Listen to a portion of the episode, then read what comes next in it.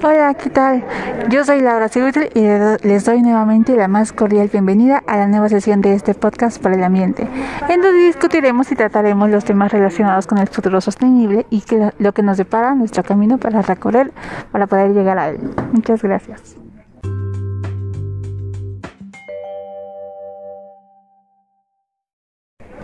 En esta ocasión, traemos ante ustedes la importancia de las instituciones y el rol que la sociedad juega que la sociedad civil juega en la preservación del ambiente, específicamente de nuestra querida República Mexicana, y aún más explícitamente dentro del estado que alberga nuestra alma mater, Puebla.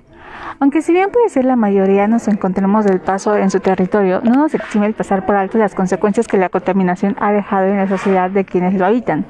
Del mismo modo, es vital, dado un tema de responsabilidad civil, el poder darnos cuenta de la problemática que lo aqueja.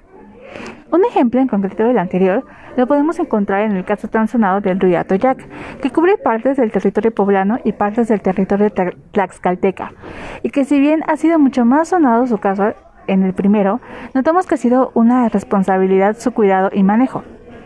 Parece para hacer la historia breve, dicho río cuenta con una fama de causa perdida, al presentar altos niveles de toxicidad, residuos sólidos urbanos, desechos industriales y demás contaminantes peligrosísimos para la salud del hábitat natural, la vegetación, la flora y la fauna nativa de estas tierras, y la conservación del ecosistema en general. Si bien el río Toyac es un solo ejemplo de la falta de, consecuencia de la consecuencia ciudadana, no es el único y desgraciadamente tampoco será el último.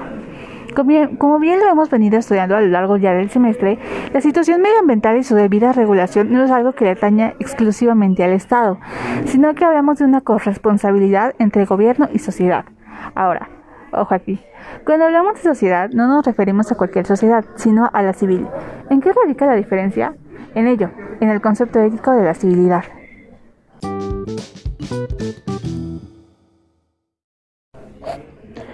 Pasemos ahora al contexto político.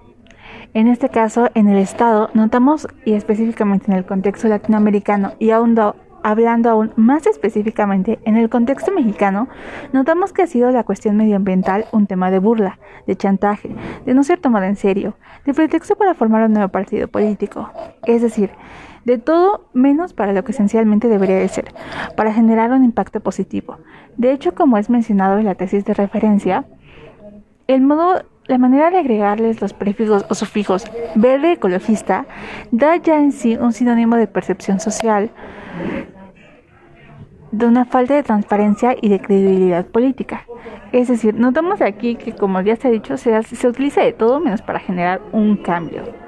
Sin embargo, algo que sí podemos atribuirle al Estado eh, es una tradición, es una cuestión, sobre todo en la educación básica, de promover un sinfín de concursos que haga que por lo menos en la idea, lo que se plantea en teoría, es que los niños tengan un poco de conciencia con respecto al entorno que los rodea, específicamente en el contexto mexicano. ¿Por qué? Porque si bien es sabido que uno de nuestros fuertes como país y como economía es el contexto medioambial por todos los recursos naturales que posee, por la gran y vasta tierra fértil que también posee, un ejemplo de esto podría ser el concurso de El Niño y la Mar, que se da en instituciones de educación básica de todo el país, en donde la convocatoria consiste en que los niños de todas partes del país manden un dibujo con ciertas especificaciones claras, ya sea en acuarela, en plumón, en crayón, como la técnica que ellos decidan,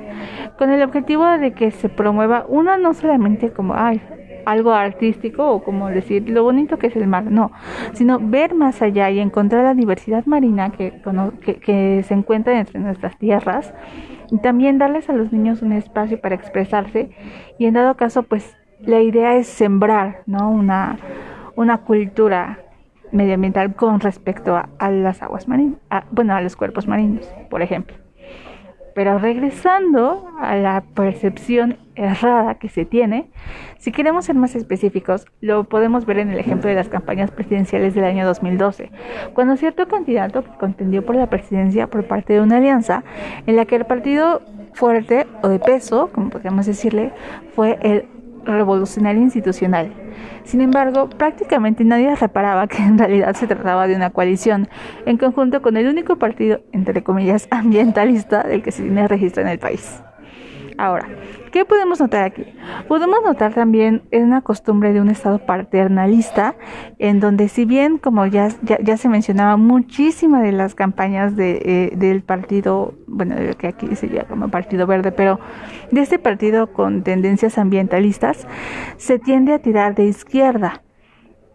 Sin embargo, vemos que en el contexto latino, eh, bueno, mexicano, el partido es más de índole centro-derecha cosa que no concuerda con, los principios y, más allá de las ideologías políticas, tampoco concuerda con, la naturaleza que debería de ser algo noble, ¿no? Que debería de ser precisamente este... Mm, generar un cambio en la sociedad y también hacer hacer notar, hacer visibilizar también inclusive la violencia que conlleva eh, el, el, arriesgar la vida, ¿no? Por, por, por, defender el ambiente, tal como lo hemos visto un sinfín de veces aquí en México, donde gente es asesinada día con día por el simple hecho de querer denunciar una tala de árboles ilegal, una deforestación ilegal. Em, de hecho es lo mismo, pero el, el objetivo es que la gente precisamente no es consciente y cuando se es consciente se corre el riesgo de perder la vida. porque estamos sujetos inclusive a perder la vida? Solamente por algo tan sencillo que debería de ser cuidar el ambiente. Otro punto a destacar, y de hecho también mencionado en el material, es la cuestión del desgastamiento de la denominada política izquierda latinoamericana, en la que en gran medida ha llevado a, a esta apatía presentada por parte de los votantes, pues han sido los mismos gobiernos de naturaleza populista, la mayoría actualmente en el cargo, los encargados y responsables de contribuir al empeoramiento de la situación política actual en América Latina.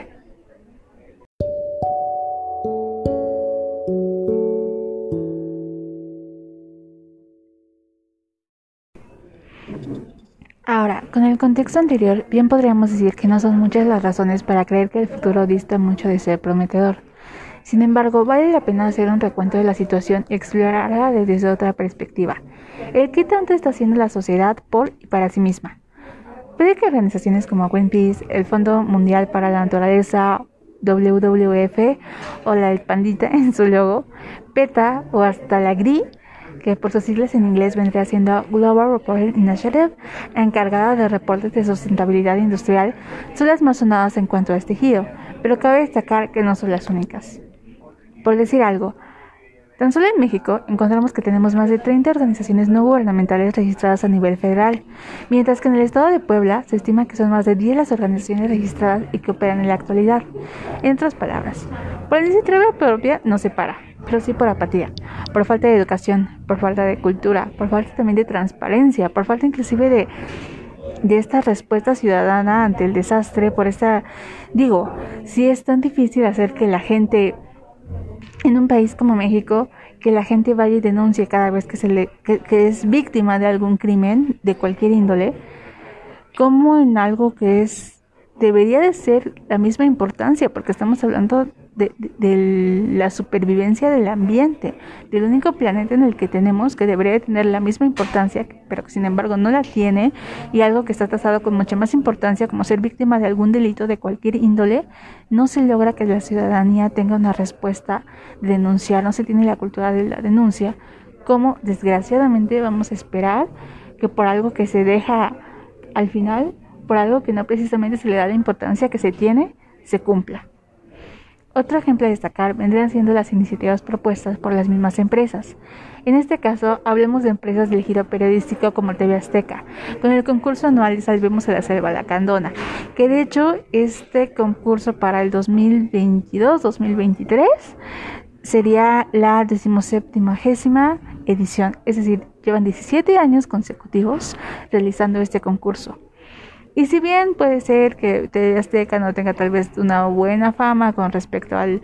Em, bueno, con respecto a, la, tan, tan sonada cuestión em, del,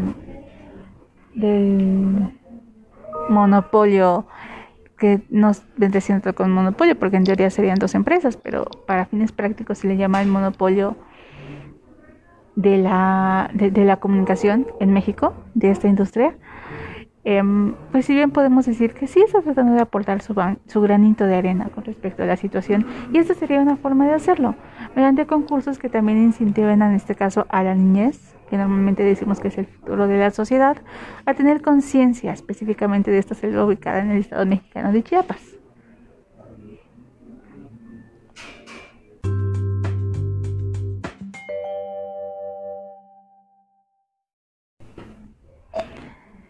Sin lugar a dudas hemos llegado a la conclusión de este programa. Muchísimas gracias por acompañarnos y sin duda queda este punto de la reflexión. ¿Qué tanto estamos siendo cuidadosos, responsables y respetuosos con el ambiente? ¿Qué tanto estamos realmente invirtiendo no solamente dinero, sino también tiempo, conocimiento, investigación, educación, cultura en lo que respecta al medio ambiente? ¿Por qué? Porque al final de cuentas es el mundo que vamos a dejar. Puede si bien que nosotros hayamos decidido, decidido no tener un hijo o, no, no reproducirnos de manera biológica, habrá gente que sí lo haga.